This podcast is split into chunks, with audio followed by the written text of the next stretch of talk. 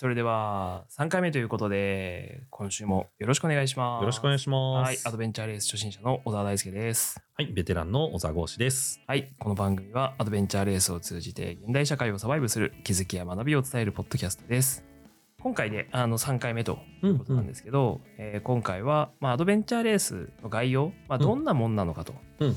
まあ、いつどこで開催されているのとか、うんうんまあ、どんな雰囲気なのかとか、まあ、あとは事前になんかトレーニングとか必要なの、とかなんかまあそんなことを、うん。あのお伺いしていきたいなと思います。いいですね。はい、なんかこう、ね、あの、1回目、2回目で、なんかこう、魅力だったりとか、そうですね。楽しいとこ、みたいのを話してきたけど、まあ、3回目で、具体的に、そうですね。あの、国内でどんなレースがあって、うん。みたいなところを話していくと、じゃあやってみようかな。うんうんっていうね、うん気になって、皆さん来るんじゃないかなと。そうはい。そうです。1回目2回目でねちょっとえアドベンチャーレース俺もやってみたいかもってうん。思ってくれてる人がいたら、まあ、今回のレースを聞いて、まあ、どんな感じで自分が参加できるかうんみたいなことをイメージしてもらえたらいいですね。そうですね。はい、で、えーとまあ、国内でも、まあ、いろんな大会があると思うんですけど、まあ、いつぐらいに、まあ、どんなところで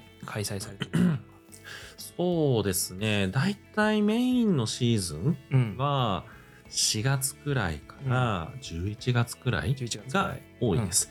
うん。で、まあ12月とか、まあうん。1、2、3もやってないわけではないんですけど、うん。あの数はちょっと減っていくかなっていう形ですね。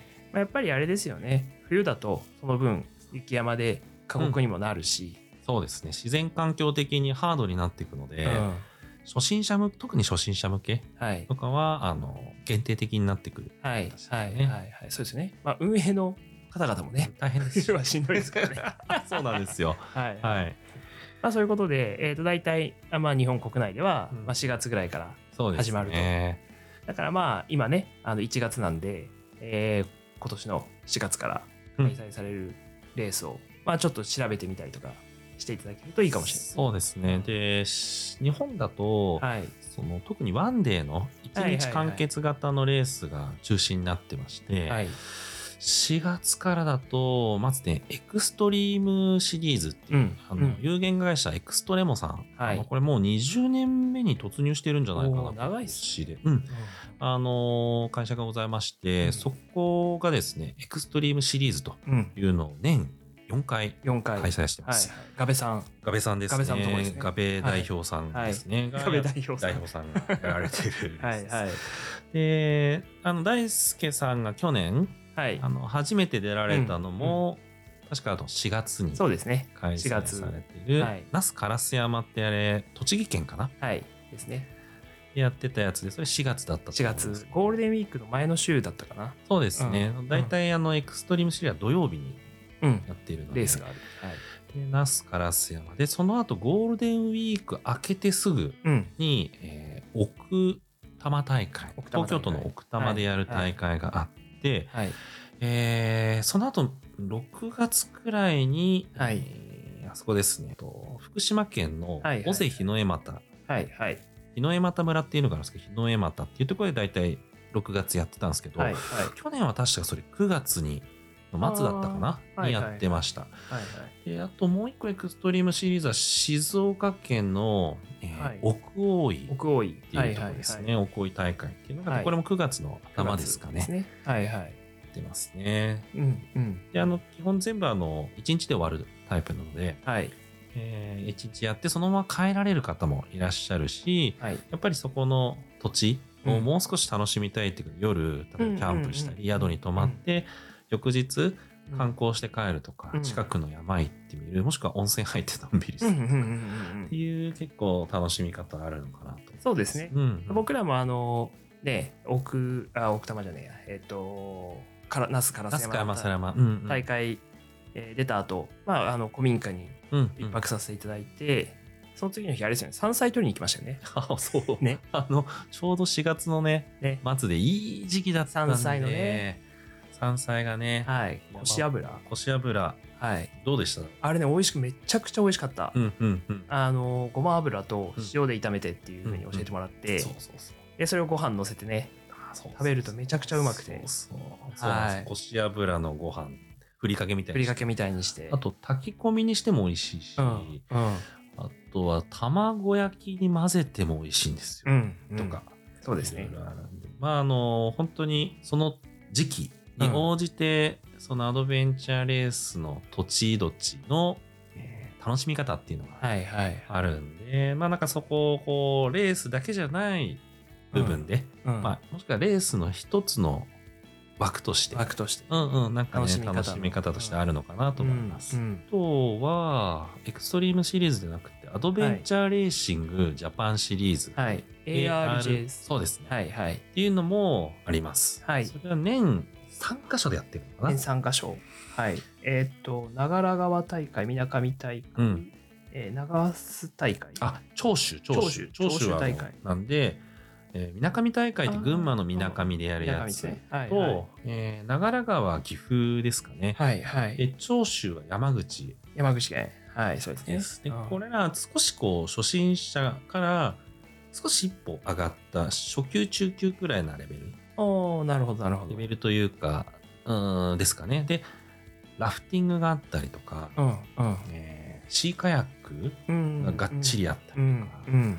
え2日間のレースだったりとか。2 days 2days うん。まああのステージ制というかオーバーイナイトじゃないとですね。オーバーナイトでぶっ続けとかではなくやるんじゃない。て、あの夜中一旦例えば夜中一旦どっかまで行ってでちょっと仮眠してで。明け方スタートでお昼ゴールとか、はいはいはい。なんかそんなタイプうん。もあるので、あのーエクストリームシリーズよりほんのちょっと、うん。おーなんだろうな種目の数も多いし、うん。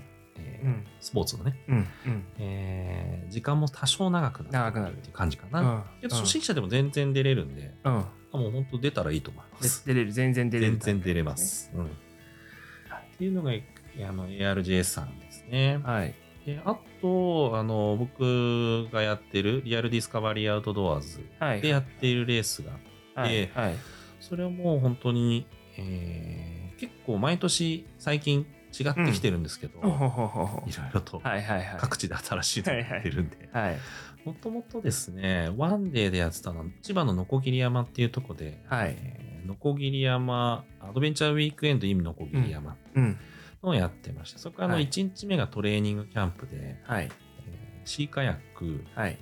あとカヤックラ、うん。あとラフティングっていうパドリングをできる。なるほどなるほど。あとはロープワークってクライミングとそこからのロープ使って降りてく。懸垂加工はいはい。はいです。懸垂加工はいとかってロープワークの研修、うん。であと地図読みの研修とうん。マウンテンバイクの研修みたいなうん。のをなるほど。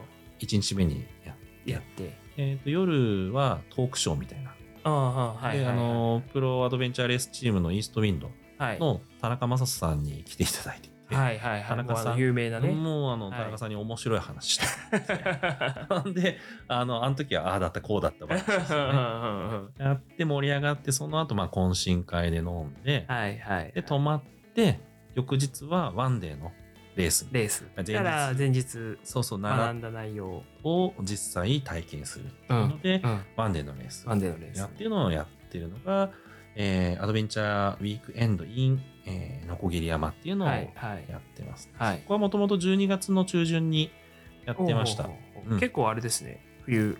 冬です、うん。冬に入るた時ですね、っていうのがあるのとあと1月には、あの神奈川の愛川町はいっていうところで、愛川アドベンチャーレースっていうのがそれワンデーのレースです、はいはいはい。やってましたね。でそこはあのー今県議会議員になっている佐藤圭介、えー議員というか、はい。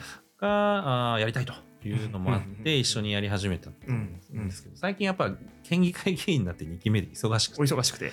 それでですねあの今はあーそれに代わってですね、はい。宮ヶ瀬アドベンチャーレースというのをやってます。はい。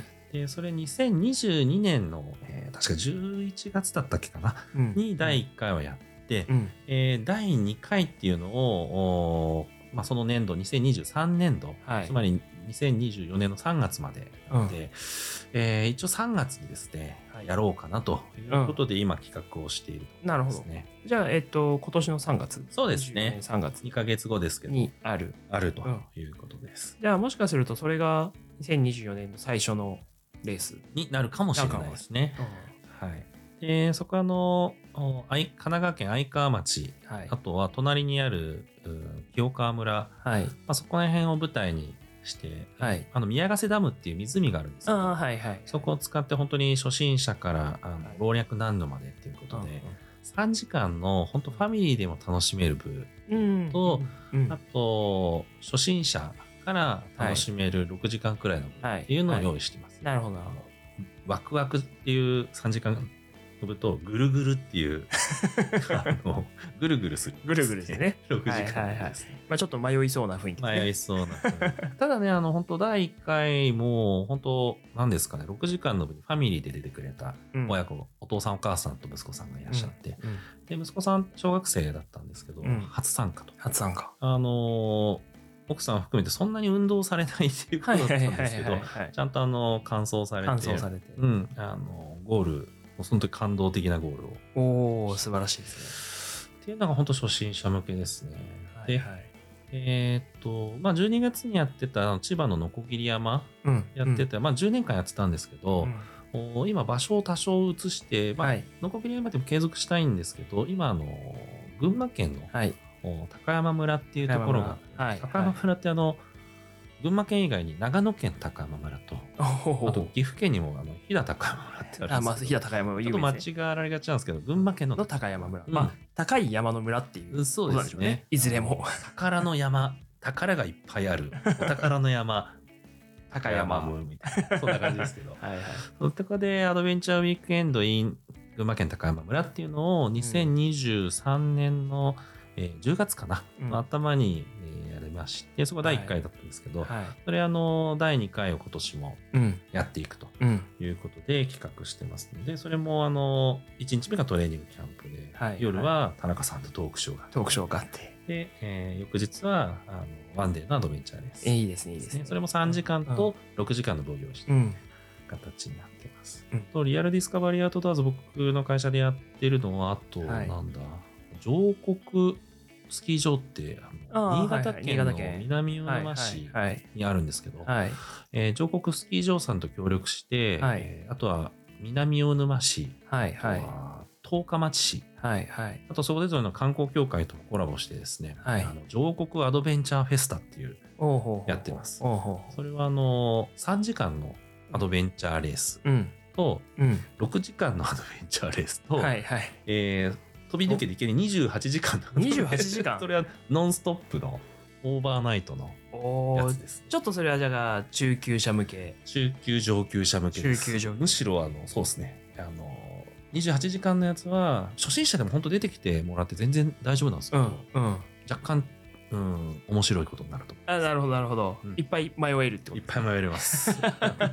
ベテランにも迷ってもらえるんで、はいはいはいはい。あの面白いと思う。あそうですね。みんな絶対迷いますからうんね。、で、その3種目っていうんですか、3時間、6時間、28時間はアドベンチャーレースなんですけど、うん。いや、もうナビゲーションとかちょっとみたいな、うん僕らは山だけ走りたいんですっていう方もうん多いんですよ。うん。で、もともと上国ではあのトレイルランニング山を走るレースがはい。ではいそれこそあの2015年まであの石川博樹さんっていうトレイルランナーがいらっしゃるんですけど、うんうんそことあのサロモンと一緒になってそこはあのトレランをやってたので、やなるほど、なるっほど。ぱりトレランやりたいですっていう人もいるんですよね。はいはい。なのでトレイルリレーマラソン5時間っていうほほ。やってましてすごいですね、5時間。5時間ね走るんですよ。トレランなのにマラソン？うん、あの1周はい。だいたい2キロちょっとの周回コースを用意しましてぐるぐるそこをぐるぐるぐるぐうるわー5時間回るっていうつら。って思うじゃないですか、うんだけどそれ好きな人いるんですよまあそうっすよね。で、えー準備してるのはあのちゃんと 3m3m とかのはい 4m4m とかの区画を用意しといて、はいはい。そこにあのワンチーム入っていいですよと、はいはい。で、えー1人から10名までのチームで出ていいですと。はい。はいでなぜかねそこ1人で本当出て5時間ぐるぐるぐるぐる1人で回ってるすチームも、ねまあチームっていうかあるんですチけどームっていうかですね。あの逆に10人で組んでいて、子供もいてうん。バーベキューしながら い一周走ったらもう俺走ったからっつって肉食ってうんうん。お酒飲んでビール飲んでっていう 楽しみ方をしているチーなるほどなるほど。結構だからそこも楽しみ方は自由なんですね。そうですね。なのでお子さんと一緒に走りたい場合は小学生の子とかうん。中学生の子とお父さんとかお母さんが伴走しながら一緒にこう子供と走ってとかっていうのも OK にしてるんであのアットホームな感じで。あーなるほどなるほど。アドベンチャーフェスタなんでああお祭りっぽく、お祭りっぽく。ファミリーで楽しむ楽しみ方いろいろ。みたいので上国がやってますね。ああいいですね、うん。であとあれですか？あれえっと熊本？あそうそうそう。え？あのね熊本でですね熊本に和み町っていうのがあるんですよ、はいはい。でちょっと熊本でも福岡寄りのはい。北側にあるんですけど、うん。そこはあの町を押してですね、はい。アドベンチャーレースやってまして、うん。第1回が、えっと、2022年ですかね。うん町の職員の方うんうん。ですね役場に勤めている方と、うん。保育園、うん。えー市の保育園はいはいはい。とかあと病院はいはい。ですよね。町立病院とかの職員の人、はい。あのにが出るというので3時間のコースを作りましておうおう。あの和み町の町長さんまでなんとですね 町長もアドベンチャー、アドベンチャーしましたでなんとあの町長のチームが優勝するという。すごいですねさすが。すごいさすが。さすが。なんですけどそこはやっぱり観光名所がいっぱいあるのではいはいはい。江田や船山古墳という古墳ああ古墳いいですね。城跡があったりああ上司はい。あと古民家を集めた古民家村があったりとか。ああのいろんなとこから移設してきたりそうですね、はいはい。なんで歴史もあるし文化もあるしあとグルメも美味しいうんケーキ屋さんがあったりとか、うん。あといきなり団子っていう何ですかおまんじゅうというか本当熊本名物なんですけへー。どそのいきなり団子が美味しかったり。うんうん。あと山太郎、まあ、ガニっていうねあのあカニなんですけど、それが11月とか結構取れるんですよ。そういう時期に開催して、はいはい。それをこうゲットしながら回るとか、いいですね。うん。いいですね。で終わった後に古民家村で、はい。えーバーベキューやっていいですね。懇親を深める。はいはいはい。街ぐるみでやる。うんうん。のを2020年で始めて、うん。で2023年にはあのし町のうん。職員の方だけじゃなくて一般の方にも開放して、うんうん。で、えーみんなでやっていきましょうっていうので、それも6時間と3時間の部ですかね。はいはいはい。はい。はい。あとあれですか？あの北海道のニセコそうそうそう。で、今まではだいぶこうエントリーレベルというか、はいはい。ワンデーからまあ 2days で、まあ初心者、中級級者。くらいですけど、本当上級者向けみはい。たいのは今日本に多分2つかなはい。あって、はい。1個はそのニセコアドベンチャーレースって北海道はい。ニセコでやってる、はい。ねニセコエクスペディション。エクスペディションですね。はい。これあの 3days 3days で将来的には 5days おー。要は5日以上を目指して。じゃあもうあの国際レース。国際レースの水準になる。でもうすでに2023年だったかな。うん。昨年。うん、えー2年前ではないから。昨年ですね、はいはい。うん2023年から国際レースの一つとして。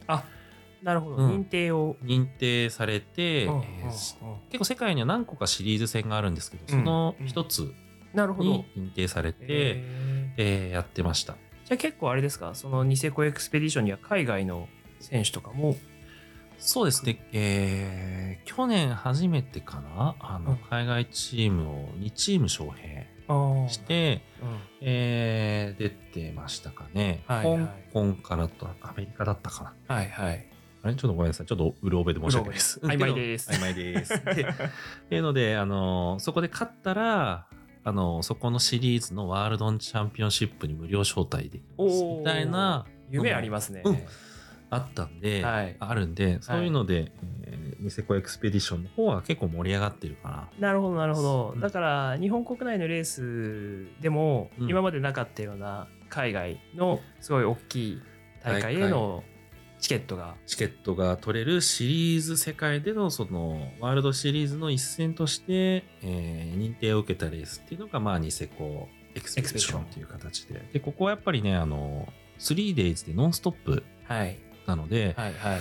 あの本当に何もできない初心者の人がポッと出てはい。何かできるかっていうと、結構いろんなリスクもあるんで、はい。えーまあそれを把握した上で初心者の人ははい。出れば楽しめる。うんうん。まあ結構きついレースだよと。うーんきついと思います。うん。あの全部ちゃんと完全完走っていうんですかね。うん。全部のチェックポイントを通過してゴールするうんはっていうのを目標に立てると、いはい。結構ハードルが上がってくる。うん。けどまあ初心者だけどニセコの俺は生きてんだと。うん俺は出たいと。うん。でしニセコの自然も楽しみたいんだ、はい。でグルメも楽しみたいんだ、はい。みたいな人はもうあの出ていただいて。はいはい。いやー大自然すげえなすげえなみたいな。うん。アドベンチャーレースすげえなみたいな。アドベンチャーだぜっていう。うん、感じてもらえればいいんじゃないかな。るほどなるほど。いいですね。あとはそうだな。あのーリアルディスカバリーアウトドアーズ僕の会社でやってるリアルクエストってはいはいはい。いうのをやってて、はい。それはもう本当にあのなんすかねうん。いろんなそのエントリーレベルの大会をうん。経験してうん。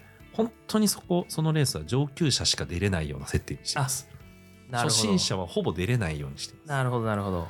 なんでかって言ったらえーっと結構リスクがあるようなうん。レースコース設定にしてるうんかうんうん。ら、例えばシーカヤックもはい。海峡を横断するとか。おおー。結構だから距離がある距離があります、し潮の流れもちょっと複雑だったりする。複雑だったり速かったり早かったり。するところを本当に身一つっていうかシーカヤックに乗って渡ってもらったりうん。ですね、過去にはだからあの伊豆でやってたるんですけど過去には、うん。うん。で伊豆半島の東側うん。の稲取っていうあたりから、うん。えーシーカヤックで伊豆大島まで行ってもらうとか。うん。うん。こうその風雨というか風も雨も強くそうですよね。波もあって、はい。環境変わりますもんね。黒潮も入ってるんで潮の流れが速いみたいな。なるほどなるほでシーカヤックが終わったらそれで終わりじゃなくて まだまだど先が続く。はいはいはい。とか、あとは駿河湾横断してもらったりとかおねお今度伊豆半島の西側はいはい。に松崎っていうエリアがあるんですけど、はいはい。まあ、その辺から今度あの清水っていうところまで駿河湾をシーカヤックでそれも30キロ。30キロ。うん、30キロ40キロくらいですかね。大体どれぐらいなんですか？時間にして。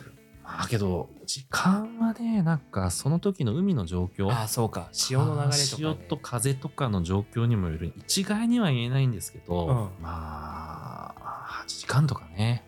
長っ。見とくといいかもしれないです だから条件がいいとね全然そんなかからずスッといけちゃう、まあ、いけちゃうっつっても5時間くらい間 かかるんですけど。っていうのもあるんでやっぱそれくらいをサポートなし。サポートなしでね。自分たちのチームだけで行ってもらわなきゃいけないんで、うんあの事前にですね Real Quest はあのパドリングの certification シーカヤックの certification っていうのと、はいえー川を安全に下るうん。っていうので packraft っていう、まあ、乗り物を使うんですけど、はい。あれですねあのゴムボートみたいな。ゴムボートをですね。ラフティングボートの簡易版、簡易版、うん。で持ち運びができてリュックにしまえちゃうはい。簡易ゴムボートです、簡易ゴムボートですね。 packraft って言うんですけど、はい。それのお certification ですね、うん。こういうことがうん。クリアしてたらあなたは認定します。うん。出場資格がありますありますっていうのを出しているのでそれをちゃんと取っていただいてなるほどなるほど。来た人しか出れない。ですなるほど。だからそういうふうに国内でも今は、えー、と初心者のすごい3時間のレースから overnight があってそういう certification のレースもあってでさらにはその国際大会へのチケットが手に入るような大会もある。あると。感じですね。だからかなりその講師さんがね始めた時よりは国内でもあの間口が広がってる。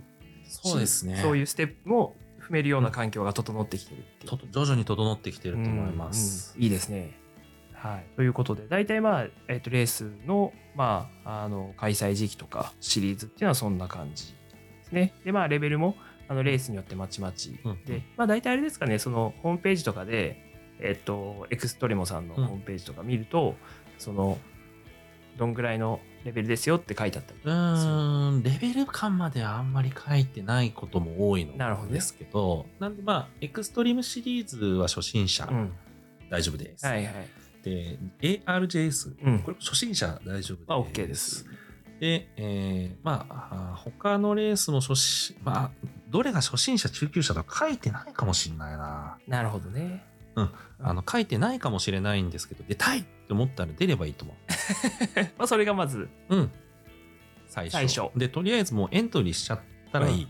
うんうんうんうんですで、どうしても、え、これどうなのっていうのがあれば、あの、お問い合わせください。お問い合わせくださいってことですね。うんはい。まあ、あとは、まあ、今話した内容とかも含めて、ですね。あのーご判断いただけるかもしれいいかもしれないですね。はいはいで、まあ、よく僕もあの聞かれるんですけど、アドベンチャーレースやってみませんか？って誘うと、いや、でもトレーニングとかうん。しないと、そんな出れないんじゃないの？みたいな。うんまあ結構皆さん、クレイジージャーニーとか見てる人がいて、そうですね。そうあの、た鬼軍曹、田中正人。鬼軍曹のピンピンのもう、うん。やつを見てるんで、うん人もいるんで結構そういうふうにあの思われる方が多いみたいなんですけど、うんうんその辺はどうなんでしょいや、実際ですね、本当あの、田中さんって日本のアドベンチャーレース界のパイオニアパイオニアですと、はいでずっとやっぱりあの、アドベン、プロアドベンチャーレースとして、うんえーもう二十数年もう30年近いのかうん、な長いですね。やられて、日本のアドベンチャーレースを牽引されているので、うん、ま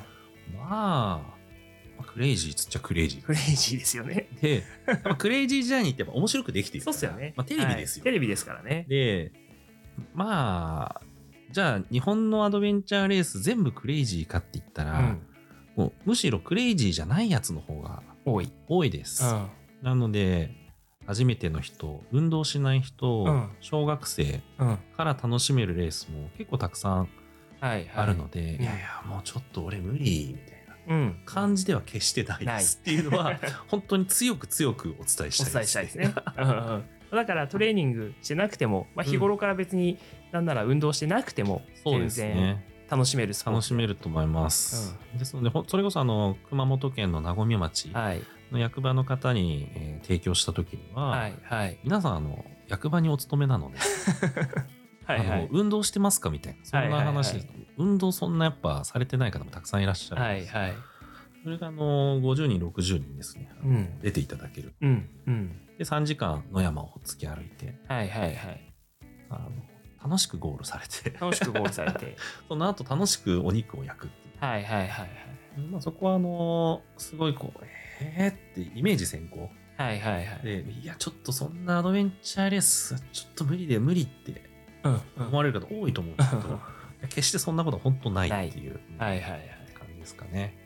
なるほどなるほどだからまああのーそんなにハードなものって多くなくてうん。あのほとんどのレースがあのかなり、えーそういう初心者の方とか、まあ、日頃運動しない方でも参加できるレースっていうのがほとんどほとんどです。で特にまあ、うん心配な方はあれですねあの3時間のレースとかっていうのはうん大体そのライトなライトな感じです。感じになっていることが多いですよね。多いです。うんで、まあ、6時間のやつも結構ライトには設定されてたりするので、うん例えば4時までにうんここに着かなかったら、うんショートカットでそのままゴールしてくださいよってうん言って、うん主催者側がセーフティーネットを張ってくれてるケースもあるので、はいはいでそこはあのもしくは自分たちで決めちゃって、そうですね。あうん今日はあの温泉入って、でビール飲んで、美味しいの食べようみたいな。温泉入らなきゃいけないからちょっと何時までには帰らないとねみたいな。そうそうそうそうそう。っていうのはできます。なるほどね。ただね、あの、本当これ、あの、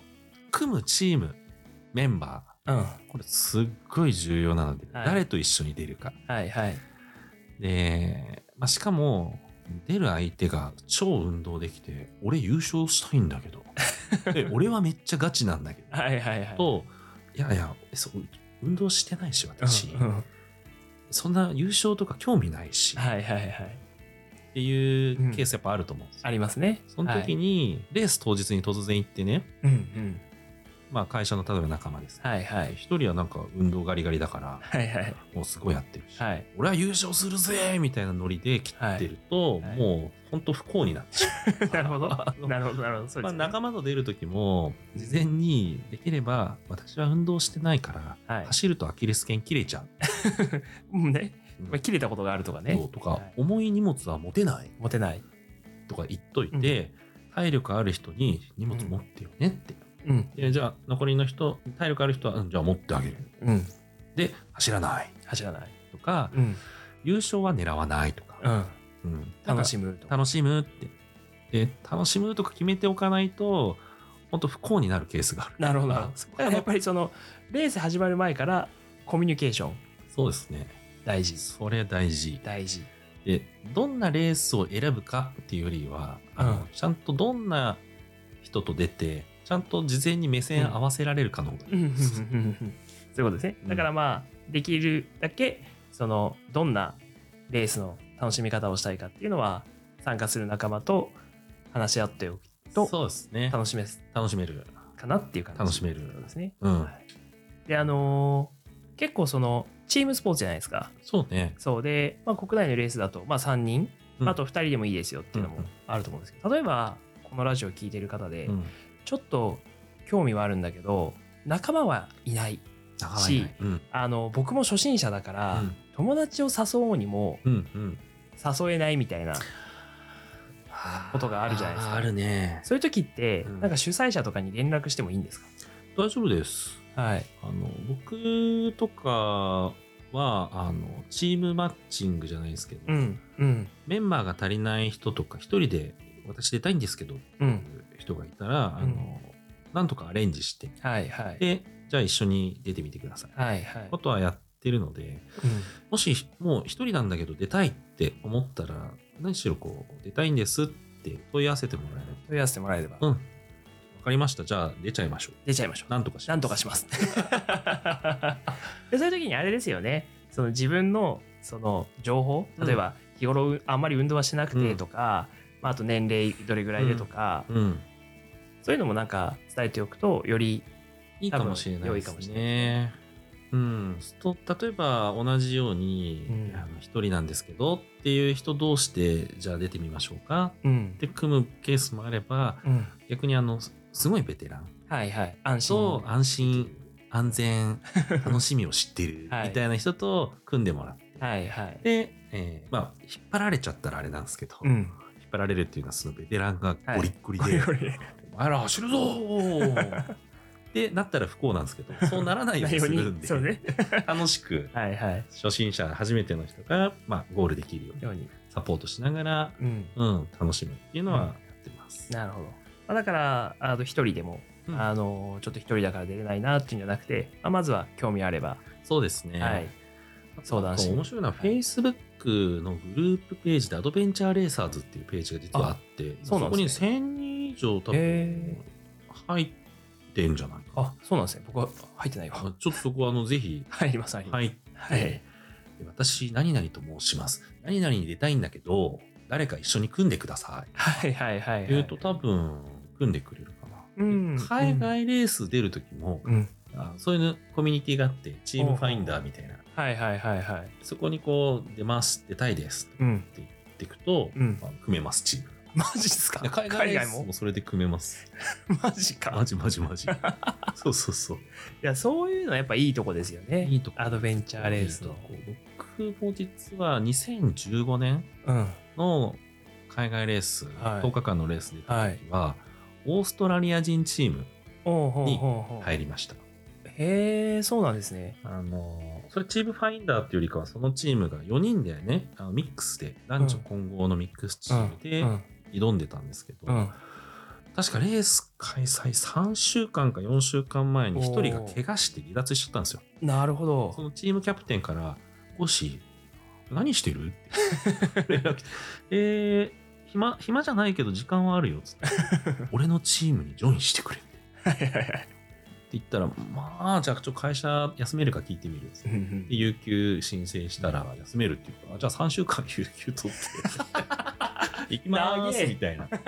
でしかもその1週間前かな。はうん。英語の研修っていうことで会社から許可取って、会社からあの 交通費と英語の研修代もちょっと出してもらって、結果4週間くらいオーストラリア行ってたか いいっすね。うんまあ、英語の研修ですもんね。と生きるか死ぬら。か。そうそうそう。であの、リーダーシップ研修うん。とチームビルディング研修をそのチームキャプテンがうん。あの、ビジネスとして提供してたんですよ。ああ、なるほど、なるほどで。奥さんは英語の先生なんですよ。はいはい。もう全部揃ってますね。なんで、ホームステイしながら、はいはい。リーダーシップ team building はい。と、あと、 English はいはい。毎日あの研修受ける そうですね。なるほど。っていうのを、はい preparation で1週間やっはいはい。てそこから実際レースレース、に移動するみたいいいですね。な、うんうまくできてましたうまくできますね。うんだからそういう、あの、ちょっとね、あの、技も、うんもしかすると、あの、そういうアドベンチャーレースコミュニティで 学べるかもしれそうない。そうさ国内レースだけじゃなくて海外出たいなって思ってうん。そうそうたら気軽にあのグローバルのそのチームファインダーのところに行くと、うんうん。あの見つかっちゃうので見つかっちゃうのおで、出れちゃう出れちゃう。すごいですね。はいいやーなるほどなるほど。まあそういうふうにかなりあのオープンなコミュニティがいろんなところにあって、そうですねあのーまあやったことない人も、うんうんまあ、かなりあの受け入れられる体制が、まあ、アドベンチャーレース側にはあるそうで。すね。もともとマイナースポーツなのでうん。やっぱり主催者もすごいウェルカムなんですよ。うんうん。僕が2002年に初めて出た時はい。も一人なんですけど出たいんですけど主催者に あのだ第1回まで話しましたけど本当話して、はい。えー相談したら「あ大丈夫です。とりあえず来てください。はいはい。」から入って。とりあえず来てください。でそうそうレース当日うにん現地でうん。他のメンバーの方とお会いして、で 2days ノンストップのうん。アドベンチャーレースに出ちゃう。ことが僕の本当にきっかけだったので、うんなるほどなるほど。うん、その当時から本当なんだろうな。結構ウェルカムな雰囲気というか、はいはい。うん、一人でも全然いける。うんうん。なるほど。でえっとまあそんなこんなで例えばじゃあうんうん。出場するレースが決まりました。うん。でもこう何持っていけばいいのか分かんないみたいなのあるじゃないですか。そうっす。だってカヤックあったり？そうそうそう。マウンテンバイクマウンテンバイクあったり。山走るみたいな。そうそう。何持ってくんだっていう話ですよね。まずマウンテンバイクは絶対なきゃダメなんですか、マウンテンバイクはなくても大丈夫大丈夫。あの、なんでかって言ったらあのあ大会によるんですけど、うん。主催者がレンタルバイクを用意してくれてるケースもあるんで、うん。あレンタル希望ですって言うとオーガナイザーの主催者がはい。レンタルさせてくれます、はいはい。バーティ持ってなくてもいいうん。でカヤックは大概のレースはもう主催者が全部用意します全部用意してくれる。例えば、はいパドルカヤック本体、はい。ライフジャケットライフジャケットやつですねうん。全部用意してくれるはいはい。からまあ本当自分で用意すればいいのはうんまあ運動靴？運動靴ですね。はうん。あった方がいいですうん。うん。で欲を言えばトレラントレイルランニング用のはい。シューズがあるとぬかるみとかはいはい。道なき道でもはい。結構はいけるので、はいはい。それはあった方がいいけどそこまなんかねお金出してって言うんだったらうんもう運動靴でいいです、でもいい。でいいですうん。うんあそうですよね。うんあの、特にその3時間のレースとかそうですねは、あの、絶対にトレイルランニングのなんかシューズじゃなきゃ、どうにもならんみたいなことはなさそうですね。そうですね、うん。あのすまあ、最悪スニーカー。スニーカうん。ー。うん。スニーカーですできれば登山靴とか山とかあったらベターですけど、ん。まあそこまでなくていいですね。なくていい。ノートスニーカー運動靴うんでいいです、まああとあれバックパックとかどうなんですか？あー確かにリュック、はい。えーはあった方がいいかな、うん。う。ん、ワンデーのレースでやっぱあの例えば6時間のに出ようとすると、はい。買い食い実はねありなんですよはいはいはいはい。なんでもし道端に美味しそうなお肉屋さんが揚げたてコロッケ揚げたてメンチ売ってるみたいになったら お金持ってって買って食べていいんでなるほど。まああのそういうねうん。飲んで現地調達でもいいんですけど、はいはい。時にですねあのアドベンチャーレースって大概あの都会じゃないところ。地方に行ってやるケースが多いので、はいコンビニありませんみたいな商店ありませんみたいな。あるんでそこはあの、行動食って言ってうん。食料おにぎりとかパンとかはいジェルとか、食べられるカロリーですよはいはいはい。持ってくんですよ、うんうん。まああれですよね、あの登山用の高カロリーの、そうですね、ジェルとか、はい、ありますよね。バーとか。そういうのを実際なんですかね持って歩く歩く、うん。でそれを常にまあ食べながら行ってもらってお腹減ったら食べるみたいな、はいはい。なんでそこを入れるリュックはあった方がいいです、うんあとあれですよね、あの多分大会ごとになんか必ず必要装備とか、あ必軽装備備ありますね。多分その中に行動食、あとザック、ザック。えー、水うん。ですね。はい飲料水というか飲めるやつはい。とかは軽装備に入ってたりするので、うん。うん。それは必要なのと、大体あと、それも個人で持ってなきゃいけない装備。はい。一人一人。うん。と、チームで少なくとも1個あればいいですよ。うん装備なので、うん。そこを確認した上で準備するといいですかね。そうですね。例えば、コンパスは、はい例えばチームに1個あればいいですよ。はいというケースが多いのと、はい。ファストエイドキット、はい。救急セットですよね。うん。うん。ちょっと怪我しちゃったはいって。いう時の救急セットもチームで1個。こう。あとは、マウンテンバイクはい。の修理キット。はいはい。パンクしちゃった修理とかはい。それもチームに1個はい。だったりします。うん。うん。かな。あと、エマージェンシーシートっていうあー銀銀色の、はい銀色のねペラペラなはい。やつはい。で、はい。体が冷えちゃった時とかに、うん。それにくるまると高いので、はい。それもチームに1個とかですかね。はいで個人ではやっぱり運動できる靴、うん。服装、そう。リュック、食べ物、飲み物飲み物。くらいはい。はいです。まあ、飲み物もね、あの、まあ、望むべき、うん望む、望むならば、あの、ハイドレーションシステムみたいな。ああると楽ちんですよね。楽ちんですね。うんあの、聞かれてる方、ハイドレーションって何って話なんですすね。けど、うんうんリュックの中に、なんていうのかな、ビニール製というかシリコン製というか、んんの例えば1リッターとか2リッターの袋があって、水袋。水袋。そこに、あの、チューチュー吸えるホースみたいなのが伸びてて、うん。リュックの中に入れるんですけど、はい。ホースが口元までちゃんと来るんで、その口元の吸い口からうん。水、水分を摂取できちゃうんですよ。はいはい。で、ハイドレーションシステムっていうんですけど、うん。まあ普通水筒とかペットボトル、みんな、あの持っていくと、リュックに入れておくと、それって飲むときどうされます、まあ、リュックを下ろして、開けて、うん。取り出して、うん。キャップ開けてうん。飲みますよね。で、飲み終わったらしまって。しまい、同じ逆やってしまって背負いますよね。めんどくさいじゃないですか。めんどくさい。何動作あるんだそうそうそう。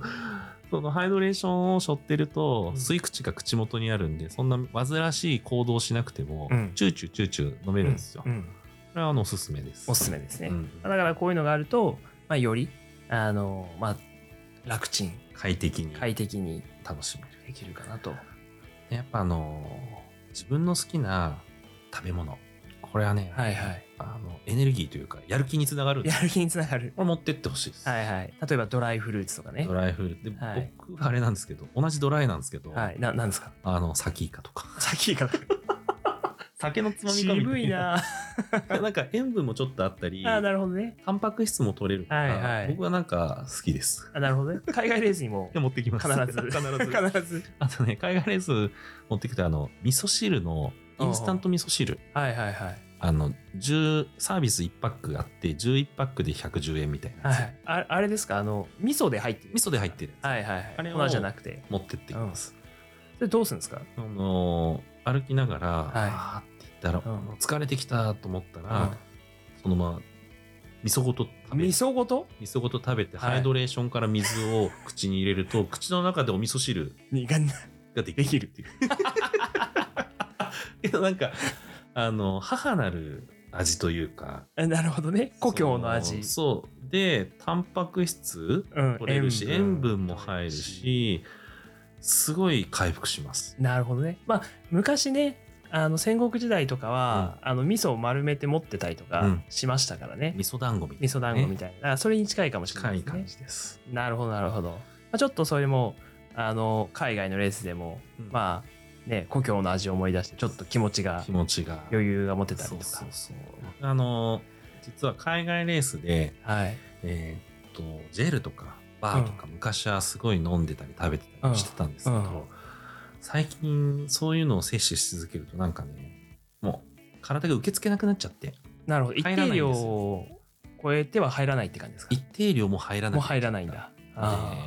なかなかうーんそうですね。イマージェンシーくらいでしかーもう、使わなくなっちゃじゃあもう最後の最後ってことですね。もうあの、ミスっちゃった時例えば食料摂取のタイミングミスって、はいはい。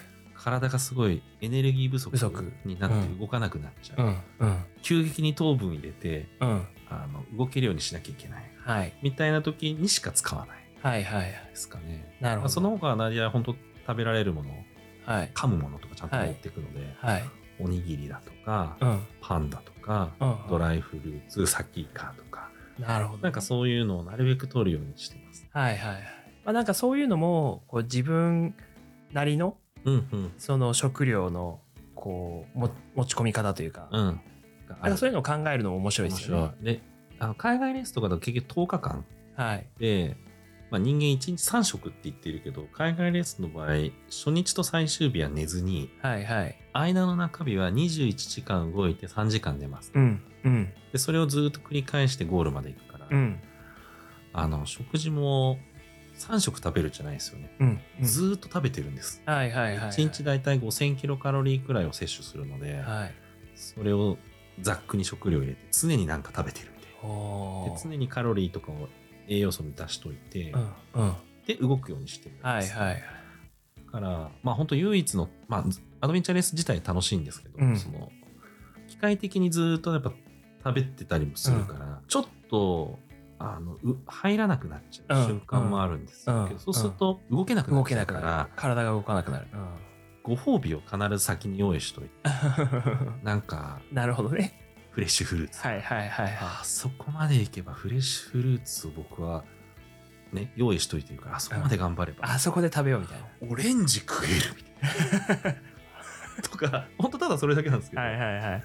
もうそれがすごいエナジーになって前に進めたりあなるほどなるほどそれこそ味噌汁あそこに入れといたからうん。あそこまでいければ味噌汁にアクセスできる。はいはいはい、うん。そうですね。でなんか僕もあの最初行った時にあのたまたまあの別のイベントであのなんか出展されたマナバああ学ーをばね。ねあのご夫婦で作ってらっしゃる、あのマナバーを、まあ、いくつか買ってって、うんうん。であのナイトレースの時に食べて「おい何これめっちゃうまいじゃん」みたいな。そうあるよね。そうめっちゃうまいっつってなんかもうヘロヘロのあのゴイさんの妹さんに「これこれちょっとマジうまいんでちょっと食べてください」みたいな。聞いて食べると結構う「まおおいうまい」みたいな。元気になる そうそう。あるよね。うん。そうそうそうですね。あの僕はお気に入りは学ばうん。皆さんぜひおすすめです。はい。確かに確かに、うん。なんか本当になんだろうなレース始めてトレーニングしなきゃいけないんじゃないのとかどんなもの用意するのとか、うんまあまああるんですけど、まあ、正直そんなトレーニングとかを積まずにうん。ポッとポッと。参加してくる方の方が僕多いと思うそうですね。結構多いですよね。うんなんかあんまり装備ガチガチで最初からやろうっていう人意外となんか少ないなってうんいう感じがあって、なんかまあ持ってるもんでとりあえずやってみますみたいな。そうね。っていうのが多いかもしれない。だからあれ？大輔さんが初めて出た時は買ったのってトレラン用のシューズと？シューズとハイドレーション、とコンパス。ザックは僕の貸したんだ。あ、そう、ザックはね、借りましたね。そうだね。そう。まああれは快適でしたね。うんうん。うん。でなんとなくそれで気に入ってじゃあ次出ようかっていう時にはザックを買っ買って。でかな。であとあのレインウェアはまあね皆さんなんかあのアウトドアで使ってるやつでもいいし、うんうん。あの僕はちょっとあのそれがもう下手ってたんで、まあ、この機会に買い替えようとうん思って買い替えて、うんうん。ね。まあそんな感じ。ね。でえっとこの間その高山村うん。でえっと出場した時はなんか僕のえっとチームメイトはなんかリュックはもういいや自分の持ってるやつでみたいな。だからなんかあの普通のナップザックみたいな、うん、ビジネスバッグみたいなね。リュそうックでそうもそう。ねいやそうあのー大輔がすごかったのは何人だ？8人くらい声かけたの。8人。10人くらい声かけて結果8人来てそう。3人チームを3人作って出てそう、9人、9人できました。そう。はい。で結局その大輔さん以外の残り8人はアドベンチャーレース初めてです。初。ね。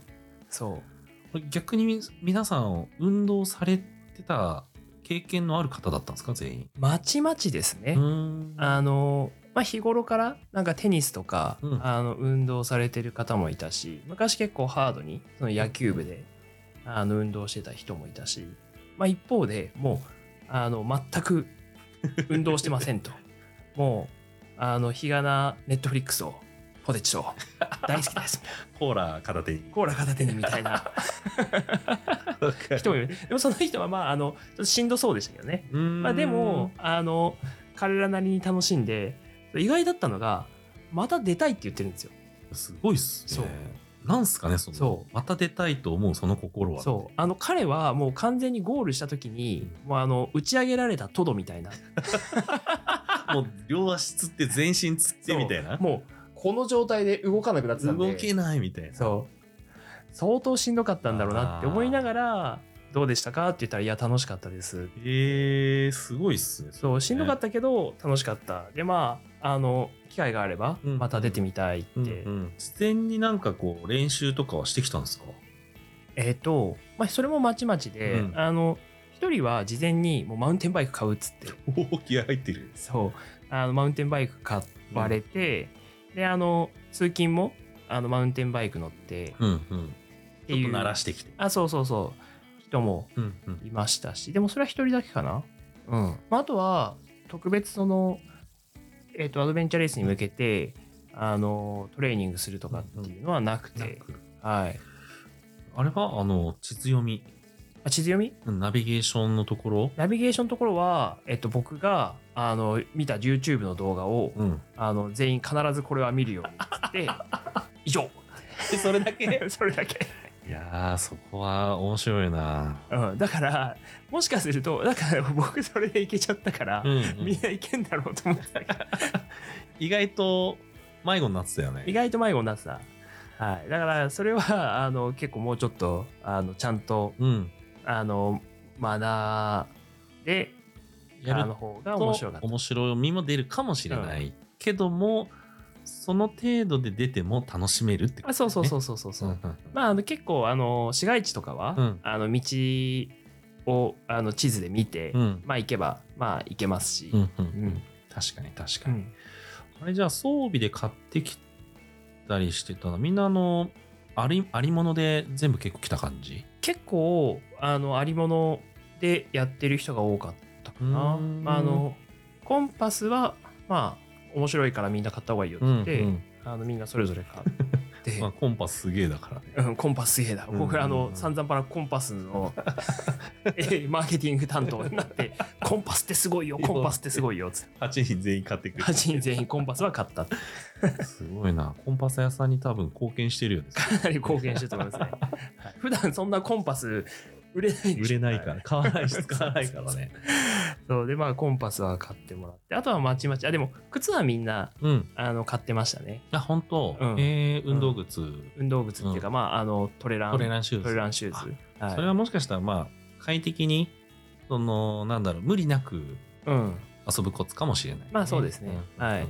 で、まあ、ね、靴とかは、あれ、まあ、登山とかでも使えるし、まあ、日頃の、あの、ランニングとか、うん。そういうのでも、まあ、使えるし、うんうんまあ、みんな、あの、そんな感じでうんうん。うん買ってましたね。ん。はで、あの、我々がいつもお世話になっている、あの、堺屋スポーツ。おおあのしあ東京のねはい。神保町にある、神保町にある。酒屋スポーツ、はい。のあの、斉藤さんのところにお伺いして、あー。あの、フィッティングしてもらって、そうそうあのどうやって始めればいいですかってどんな装備整えればいいですかって、はい。その大輔さんから問い合わせがあって。うん、うん。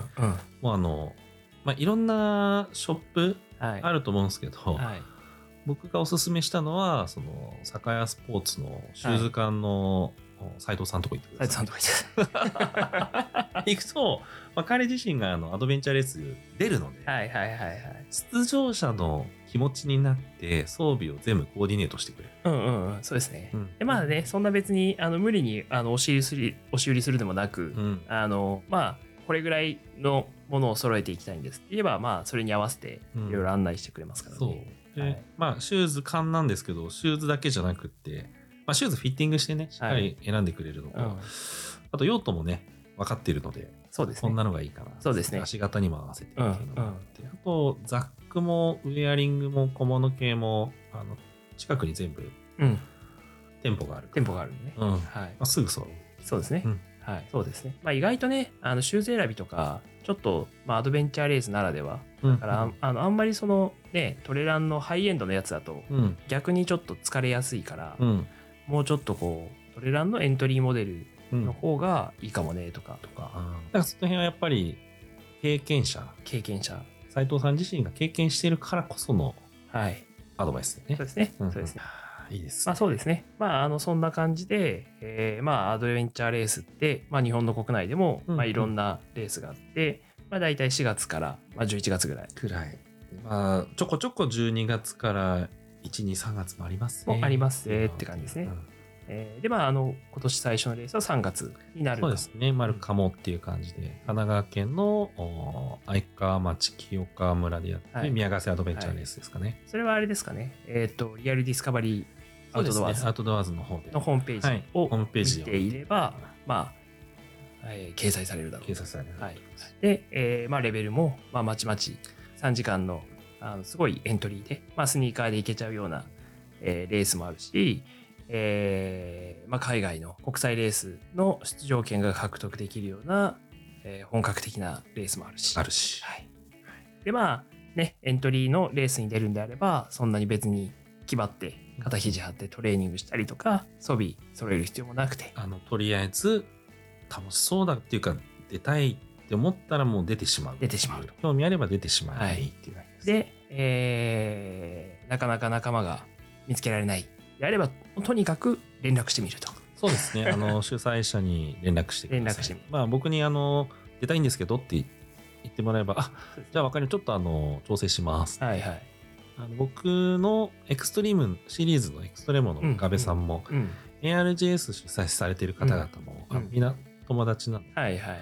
あの、言っていただけたらうまはいくつ、おつなぎします。はい。あの、ゴーシさんに連絡するにはどうしたらいいんですか？ああの、普通に Facebook でゴーシ小沢とかでで、出てくるのえーで、検索そこでメッセージ送っていただいてもいいですし、あと、リアルディスカバリーアウトドアーズのホームページはいの問い合わせ問い合わせ。から、あの、メールをしていただいても大丈夫です。大丈夫ですね。はい。まあ、あの、何らか興味があれば、ぜひはい。ご連絡いただければ、あの、いいように、えーアテンド、あ、まあ、あ、天皇というか、まあ、というかまあ調整しますね。うん。調整します。うんはい。はい。ということで、えーまあ、このラジオを聞いてやってみたいと思った方は、あの、ぜひ、今年からですね、えー始めてみていただけると、まあ、ちょっと新しい扉が開くんではないかなというふうに思います。はい。はい。じゃあ、一旦、今回も、まあ、あの、こんなところで、まあ、終わりに。はい。ましょうそうですね。はい。じゃあ、えーいつものやつで。そうですね。やりましょうしましょうか。はい。それでは、皆さん、ナイスアドベンチャーー